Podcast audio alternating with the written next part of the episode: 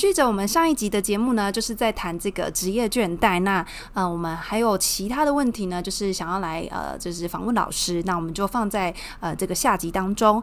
好，那这集当中我们一样会有三个问题来呃询问老师。那首先呢，呃，想要问老师说，就是如果呃我们遇到职业倦怠的时候，其实是不是也是一个时刻，让我们可以去重新的呃定位自己，或是思考自己的一个机会？会不会其实职业倦怠不是一件呃大家觉得这么不好的事情呢？好，首先呢，呃，职业倦怠真的不是什么好事，能避免就避免。对，有点像是状态不太好。对你，你不能因为说有些人得了癌症之后，然后对人生有大彻大悟，所以应该每个人都要去得个、哦、得个癌症，这样听起来很奇怪。对，没错，这样逻辑好像是正确的。对，是，那但是如果真的发生了，或者是你就好像每个人可能小时候都有一些创伤嘛，对不对？但无论如何，这件事情发生了，你就利用它。它发生了，你就利用它，嗯、因为它就是一种警讯。就好像我们的痛觉是一样的，你可以给予他很正面的一个思考，让危机变成转机。它也是一个透过这样子的过程去调整你目前的工作跟生活的步调，促进你的的身心健康。我举一个例子，就是呃，我们刚跨完年嘛，那跨完跨年那个时候就是圣诞节跨年那个时候，其实各家呃大家们都在忙预算啊，忙计划书啊之类的。对，对，那我突然就是临危受命，就是。呃，我要在一天之内把一个计划书生出来，一天之内，哇，这很可怕，压力超大，压力超大，对。然后，但我必须先澄清啊，就是老板其实很很 man 的，他说你先写一个版本，后面交给我这样子，嘿，对，好，总之呢，我就要开始写了。可是毕竟我们那一天其实白天还有活动，我们还在策展，所以我等于是中午就逃回家开始写。我真的直接熬熬夜写完，哎，我是看天做到看天亮的哦。看日出的那种，看日出，对，然后突然在差不多五点多的时候天亮嘛，然后我把它写完了。然后我的习惯是因为我有做笔记的习惯，就是去记录一下呃 to do list 代办清单。我的完成一个任务，我就要把它点掉嘛。结果我去点它了之后，突然发现，哎。怎么还有那个有一个叫做 long term 的区域，这样长期工作区域，然后里面的项目是什么呢？就是我九去年九月份的时候，跟我一位老师讲好说，我们要一起写一篇文章，就是人家来邀稿这样子。结果现在已经十二月底了，我完全没动，连动都没动，找文献都没做，完全没做。然后怎么是不是？我没有忘记，他一直挂在我的心头上，这就是重点。这件事情从九月之后一直挂在我的心上，它就会造成一个很大的焦虑感。然后我一直觉得我自己没有按照我原先预定的程序去做事情。对，然后它的截稿时间是三月。嗯，哇，都还没写，怎么办？我当下真的有一种突然胸闷、喘不过气来的感觉，嗯，很严重。然后我毅然而然的决定打开我的 Line。然后传讯息给这个老师，对，我跟他说我的身心状况已经 burn out 了，然后因为他自己就是跟我一起研究 burn out 的人，然后他知道，他就说好，那我们就把这件事情关掉，不要再做了，因为没有什么事情值得你用你的身心去健康去换，没有任何事情值得，我们只要早一点跟主编讲说，我们真的就健康因素没有办法，其实都可以嘛，顶多就再延就好啦，对啊，所以。我其实就突然发现啊，这个平常很严格要求的老师，他其实呃面对这种身心健康的重大议题的时候，完全没有任何讨论的的空间，就是好就放弃不要做，因为他知道我我我不是一个不负责任的人，那我会提出这样的要求，一定是我已经跨过那条界限了，我已经受不了了，所以如果我再继续忍下去，其实也没什么用。我觉得老师刚才那个状态就比较像是体力加脑力的倦怠，是吗？嗯，对，没错，因为我没有我没有情绪倦怠，睡觉，对，然后又又整个一直需要一直动脑的状态，就真的很很极限了。对，所以我后来也因此把这个东西丢掉之后啊，瞬间就好很多，心情好很多，突然就很很就是不会对，我是对我是非常愉悦的去去把报告交给老板，然后跟他说，哎，接下来交给你了，这样子。对，我觉得有时候就是那个当下的，你要勇于去拒绝，跟就是 say no，或者是给真的要就是还是自己的那个身心灵状态是最重要的。对，所以接下来要做的事情就是新年计划嘛，对不对？虽然百分之七十的人都都达不成，可是我今年就告诉自己说，今年我的重点就是，嗯、呃，不要再做太多这种所谓的长期任务。我其实可以接受每天都有很多很多的小事情进来，这是一定会发生的。可是我慢慢的发现，我不能接受有一件长期任务挂在那边等着我。你会一直挂在心上，对不对？对，这个压力超级无敌大，我完全没有办法放松。那当然有一些小小的技巧可以处理它，比如说，你就不要把它呃一直挂在那边，就是你把它拆解。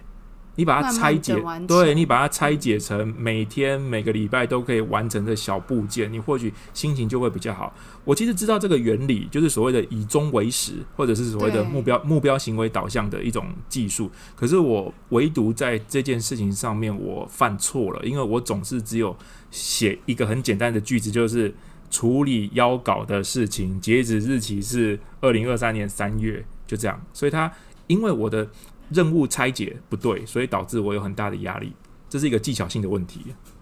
对，我懂老师那个概念，就是等于就是说，呃，你如果把一个大目标放在眼前，然后你时间快到的时候，就觉得哦，怎么还这么远没有达到？而且要把就是他把它拆解成小小的小小的任务，然后你每天做，你就不会觉得压力那么大。对，所以在企业里面，年度目标是一定要拆解成季目标、月目标，甚至是周目标的。你一定要拆。那其实人生也是一样啊，因为我们在大学里面，我们就是面对那些学生嘛。那小大一进来，他就说：“呃，我四年以后我要去考研究所。”哦，嗯，很棒啊，很鼓励你啊。然后四年之后嘞，什么都没做。为什么？因为如果你不拆解目标，你追求的的事情一定是远大的嘛，所以你才会当做目标啊。可是。跟远大的目标比起来，现在的你这么的渺小，这么的无力，所以差距感会很大。你当然会否定自己，你会不知道该怎么下手。所以你在面对任务的时候，拆解工作是一个在投入资源去努力之前，还不如先去拆比较重要。嗯。对我，我觉得老师刚才提到那个职业倦怠啊，其实某种程度上就是我们对于我们设定的目标，也要有就是有步骤去达成它，去减少我们在这过程当中可能不管是脑力啊、体力或是情绪上的这个倦怠产生的机会，就比较有可能去呃达到那个目标，对不对？对，因为我们其实没有聊过一种方向，就是说有没有可能其实是你自己的管理技能不够。对，这是有可能的。导致那个目标就很有压力，这样。对对对，所以呃，在应付倦怠的时候，有另外一种研，另外一种取向，就是教你良好的呃工作技巧。可是不过这不在今天，嗯、对，因为今天是一个比较从卫教的角度来出发的，我们就不放在你需要培养什么技能上面。我们先从照顾好自己的角度来看。嗯，好，那我我就想问老师说，如果我们都不用工作，是不是就不会有职业倦怠？嘿嘿，这个是定义的问题嘛，对不对？因为就一直很不想要工作。对，因为你就已经讲了，它叫做职业倦怠嘛，那所以没有职业就没有倦怠啊。嗯、因为职业倦怠的定义是因工作压力所引发的。对，所以如果只有讲到这里的话，嗯、大家都会觉得，然后那我们的结论就是辞职，我们就就什么事情都没了。了对，可是问题在于，呃，你要搞清楚的事情是。职业倦怠的重点其实不是职业，而是倦怠。因为所谓的倦怠是从压力的，他一定有压力。可是每个人都有压力啊。为什么有些人就是不会倦怠，有些人就是会倦怠？那是因为你面对压力的时候，你会产生一股叫做阴应行为。那你用了好的阴应行为，你就可以疏解压力。你的阴应行为不当。而且你还不断的重复不当的行为、无效的行为，那你当然会累积啊，你就会把自己烧光。所以真正的问题在于，如果你本身就是一个没有办法有效排解压力的人，那你不管去哪里都会倦怠。那、啊、你就会想说，那、哦啊、我都已经不上班了，我还有什么倦怠，对不对？没有那么简单。人生除了工作之外，还有很多事情要烦恼，还有很多可以倦怠这样。对对，比如说。之前三、啊、对三级警戒还记得吗？所有父母的噩梦，对，对不对？当时我们做什么事情？我们就父母跟小孩子关在家里，我要工作，孩子还要什么线上课程，对不对？真的搞死人。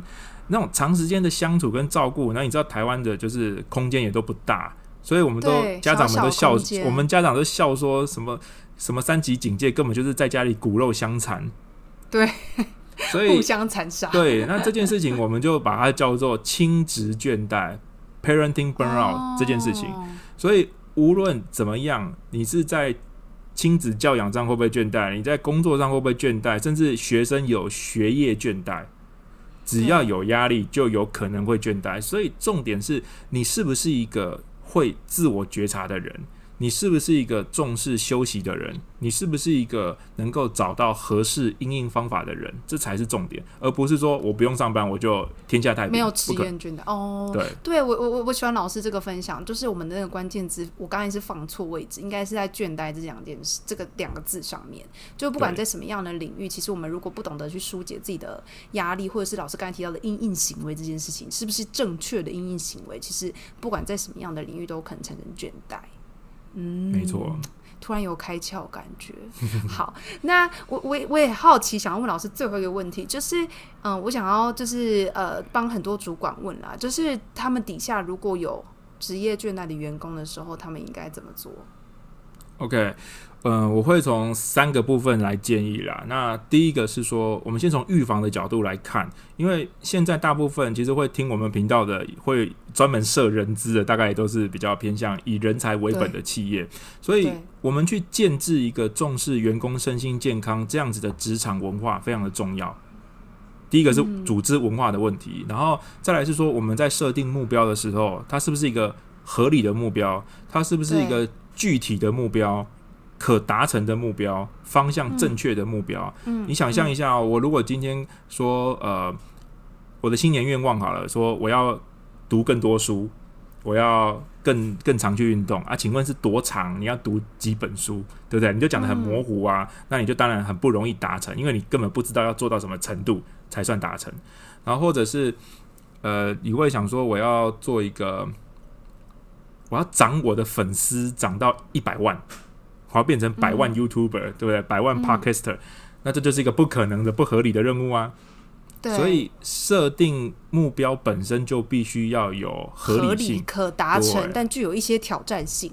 对，因为很多的公司、很多的组织，其实一开始设定就是老板自己自己在那边幻想，自己在那边，自己开心。嗯、对，那你知道这种大家明着眼都知道不可能的事情，会导致一个结果。就是大家直接在道德上就解放了，因为这件事情根本不可能，我就随便乱做。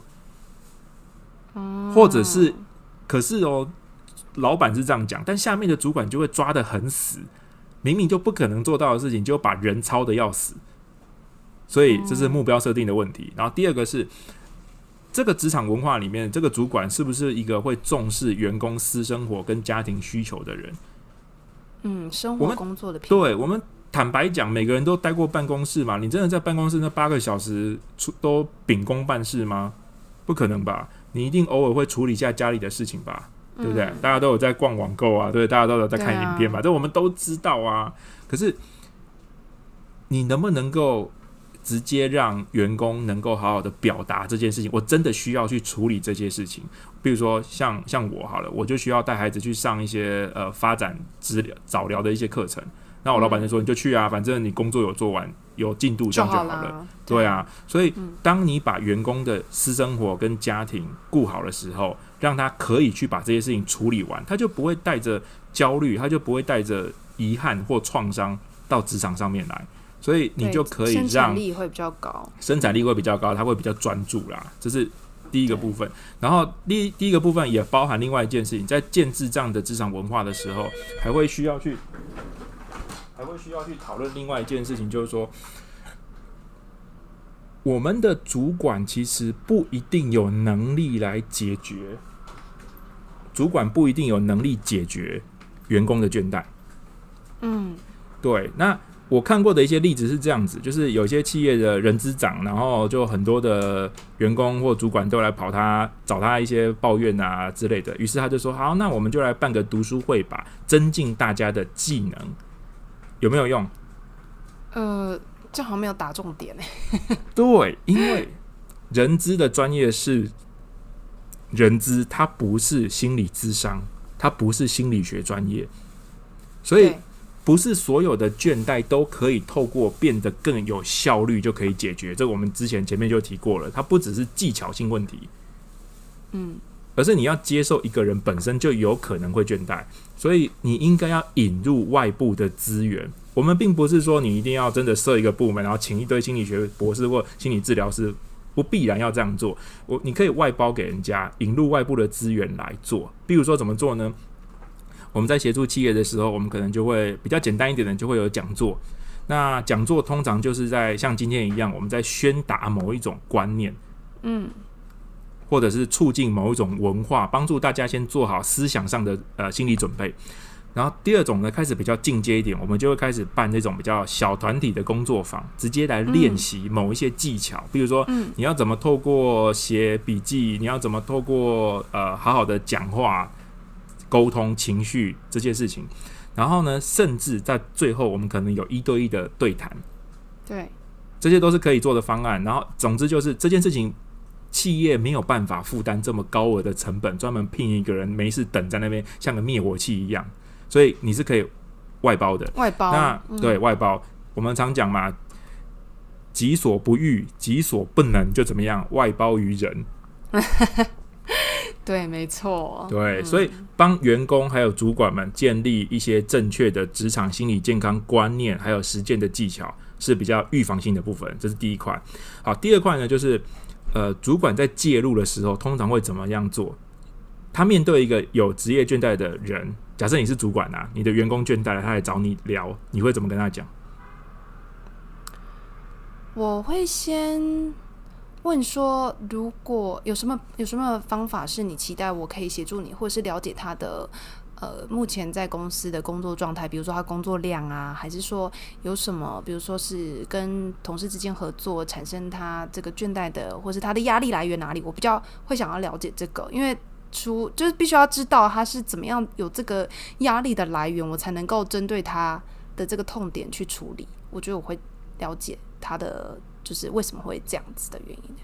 OK，呃，我们刚刚有个例子嘛，就是我自己 out 了，然后我就跟老师说我不想写了，对不对？所以他也蛮阿萨里的。主管在介入的时候，呃，绝对不能做的 NG 行为就是直接说。哎呦，这个没有很累啦，你只要稍微怎么样就可以继续撑下去了。对对，对，人在面对情绪问题的时候，最讨厌的地方就是你否定我的，不是你否定我的情绪。哦，你因为你当你否定我的情绪的时候，你就是在否定我这个人的感受本身。对，所以第一件事情是不要想要去说服员工继续承担，因为你作为主管的功能就是调。呃，协调相关的人力跟资源，把这个任务移开，或者要做到大幅度的减轻负担。但是最好的情况还是，因为这个人已经生病了，已经快要生病了，所以其实他再继续做也不会有什么好的结果。你应该要赶快找别人来帮忙，或者是他也顺便提醒主管说，搞不好你做的这件事情根本就没有意义、没有价值，或者是不可行，不然怎么会有有人这样子烧光？一定哪里有问题。所以主管不要急着去想说，我要知道谁可以负责，嗯，可以怎么改善做这件事情的目的？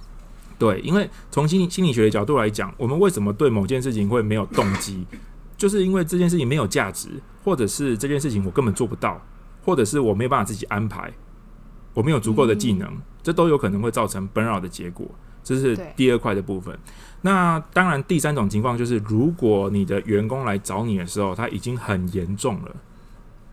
像我在做呃企业的员工协助方案的时候，我们通常会有一些呃量表的检测，那我就会用忧郁症量表来做。那有一些主管他的分数很可怕，已经高过就是应该要马上去就医的那种标准，身心科看诊的那种标准。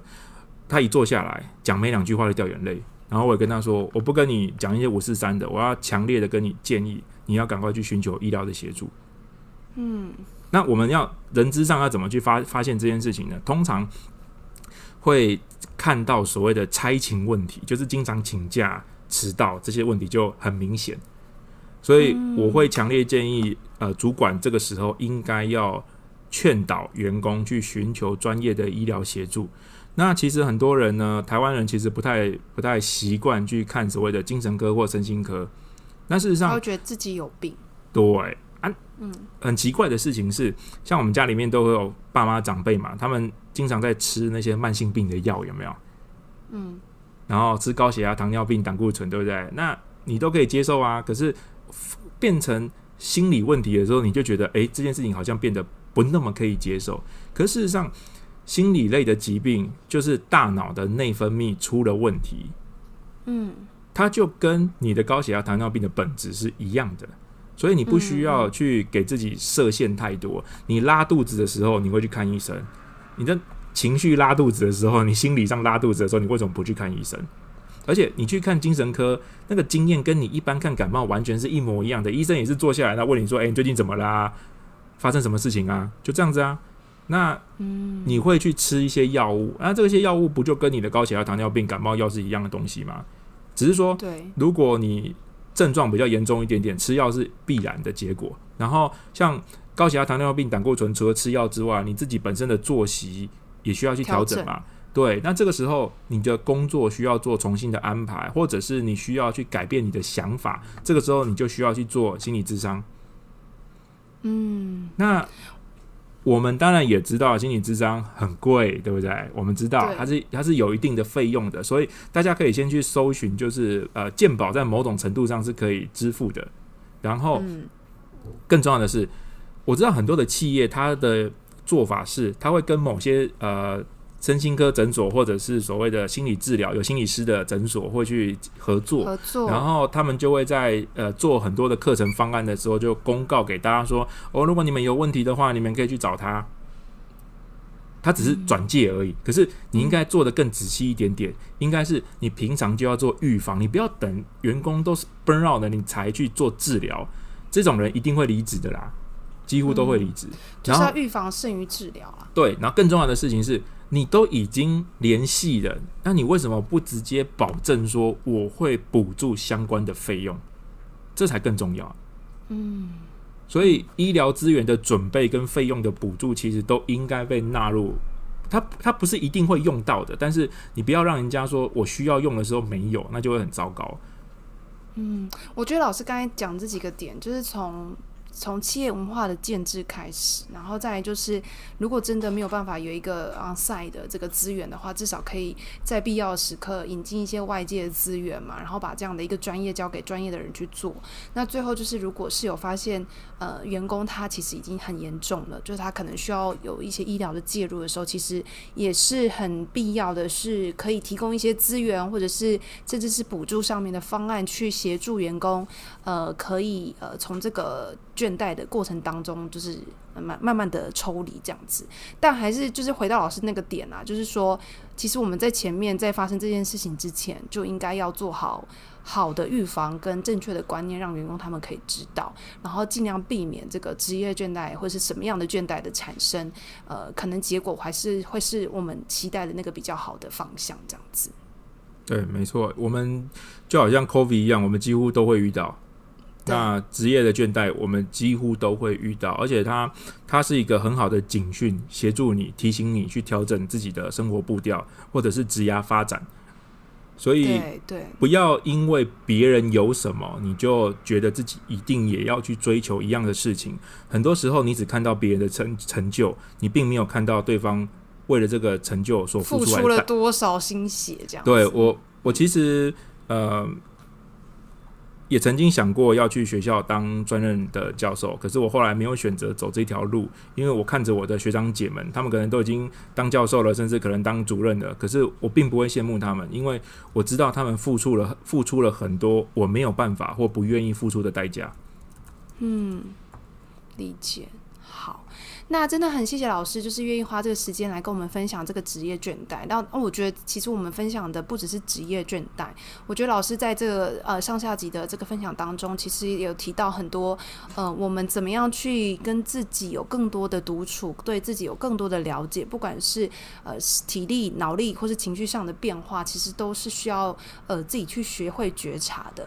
那再也就是说，就是怎么样在觉察到有这个压力的产生的时候，能够有用好的或是正确的因应的行为，去把这个呃压力排解掉，避免我们往就是那个比较负面的这个结果呃去往那边走这样子。那在下集当中呢，我觉得老师提到这些事情是我们在呃遇到这样的状况，其实其实是需要再回来重新检视自己的呃选择啊，或者是我们在做这件事情的目的啊等等的，去让自己有更好的一个。